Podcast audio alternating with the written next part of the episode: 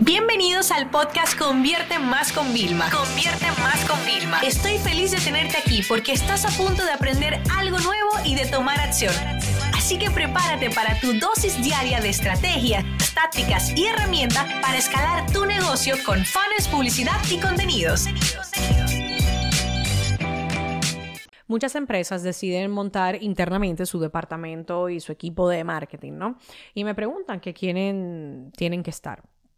Hay algo que yo he aprendido con, el pasar del tiempo y es que de nada vale poner, comenzar el departamento quizás con un junior, eh, vamos a imaginar un community manager con poca experiencia, si tú no tienes los conocimientos como marketer. O sea, si tú no vas a poder estar encima de esa persona, porque fíjate, no es lo mismo ser dueño del negocio y entonces como que decirle, mira, tenemos este objetivo de venta, a tú entender el marketing también, saber un poquito por lo menos de estrategia, tú no tienes que implementar como dueño de negocio, ¿no? Entonces, claro, si no hay un buen líder encima, aunque haya un muy buen junior debajo, va a ser complicado.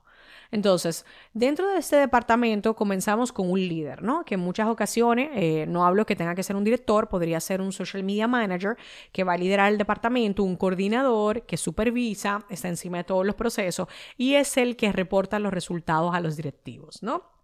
Luego está el community manager, que por supuesto, óigame esto que es muy importante. Ese es el gestor de la comunidad. ¿Ok? Se encarga del manejo, de subir las publicaciones, de interactuar con la gente, de estar publicando más historias, de darle corazoncito a los comentarios, de vaciar las bandejas de los eh, mensajes privados. O sea, es la gestión de la comunidad. Y es algo que hoy en día es demasiado importante.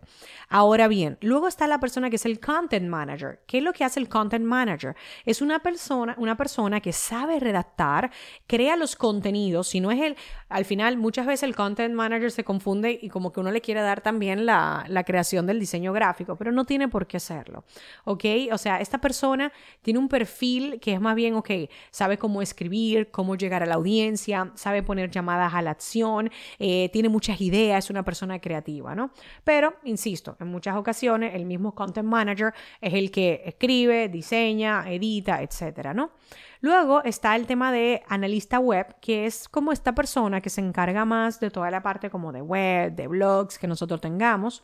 Podemos también tener un social media strategist, que es una persona ya nada más de todo el plan estratégico, ¿ok? Y entonces está encima de estas métricas y trabaja muy mano a mano con el social media manager, que es el, como el líder de todo esto, ¿no?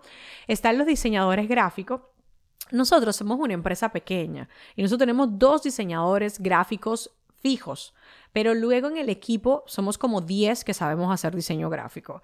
O sea, yo me sé resolver, me sé hacer mi diapositiva, eh, la persona de, una de las personas de vídeo también sabe de diseño, o sea, como ¿Por qué? Porque para nosotros el diseño es imprescindible, o sea, en maquetar una plantilla, unos workbooks, o sea, las publicaciones, los banners de la web, los banners del newsletter, o sea, todo eso es importante, ¿no?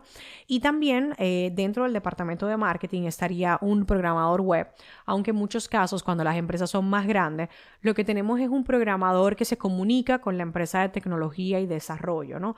Y es un programador que resuelve, es decir, como que las cosas del día a día las sabe resolver.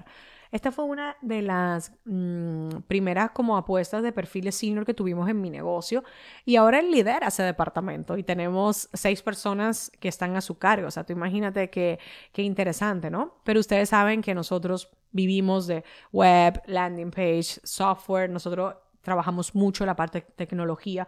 Inclusive ese es uno de los valores diferenciales que tenemos nosotros como empresa, ¿no? Cualquiera podría hacer marketing, funnels y venta, pero no tienen el apoyo de la tecnología y ahí siempre tienen como un cuello de botella, ¿no? Entonces son algunas de las figuras que formarían parte. Podemos agregar otras como por ejemplo un experto en vídeo, ya que el vídeo es un contenido que cada vez se utiliza más. Muchas veces esto le cae al content manager, que no tiene por qué caerle, porque en todo caso el content manager tendría que hacer los guiones, ¿no? Pero bueno, una persona de vídeo puede ser eh, muy interesante. También si el volumen de textos es muy alto, contratar un copywriter aparte de forma individual para que escriba los emails, también podría, y dejar el content manager solo para social media quizás podría ser una, estrategia también interesante, ¿no? Entonces, eso es un poquito de quienes conforman, pero la realidad les voy a decir algo.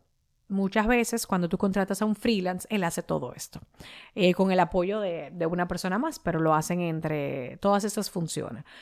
Esto tiene sus pros y sus contras, pero la verdad es que cuando tú eres pequeño, buscas a alguien para que te ayude, es 100% normal. Ahora, en una estructura, te estoy hablando de ya empresa que tuviera, estos serían todos los perfiles idóneos de un departamento de marketing. Esta sesión se acabó y ahora es tu turno de tomar acción. No te olvides suscribirte para recibir el mejor contenido diario de marketing, publicidad y ventas online.